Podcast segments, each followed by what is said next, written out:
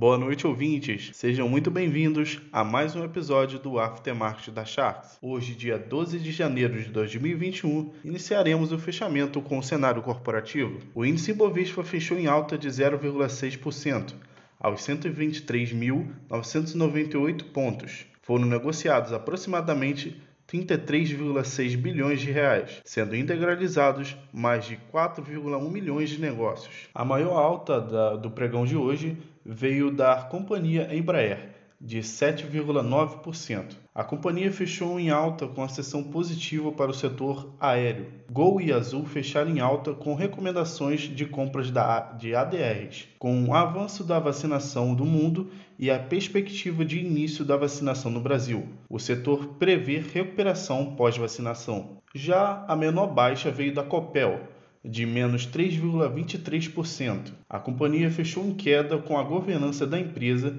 sendo colocada em xeque após o comunicado ao mercado da empresa através do seu acionista controlador, o governo do estado do Paraná, e adicionalmente e solicitação de distribuição de dividendos, o que não foi visto com bons olhos pelo mercado. O EDC Fixed apresentou queda de 0,29% no pregão desta terça-feira, perdendo um pouco mais de 8 pontos, caindo para 2.855 pontos, com volume negociado aproximadamente de 260 milhões de reais, sendo integralizados um pouco mais de 201 mil negócios. A maior alta veio da HGFF11, de 1,93%. O papel apresentou a maior alta do pregão a causa da variação não é clara, podendo ser apenas um ajuste do mercado ou maior direcionamento para os fundos do tipo do papel, que devido à sua diversidade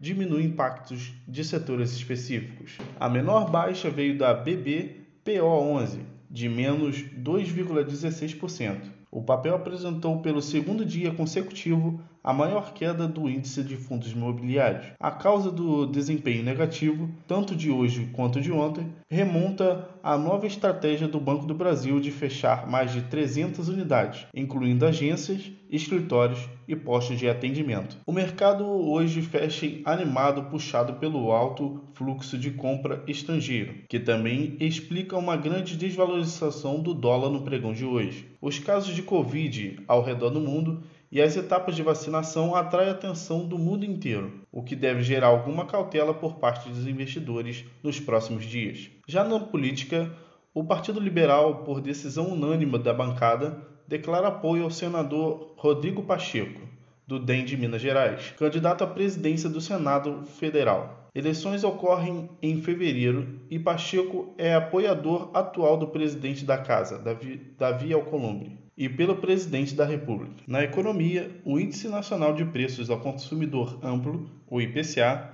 cresceu 1,35% em dezembro, ante uma expectativa mediana dos economistas compilada por Tiffany, de 1,21% de avanço. Com isso, o ano de 2020 acabou com a inflação de 4,52%, maior que as projeções de que o indicador encerraria o ano em 4,31%.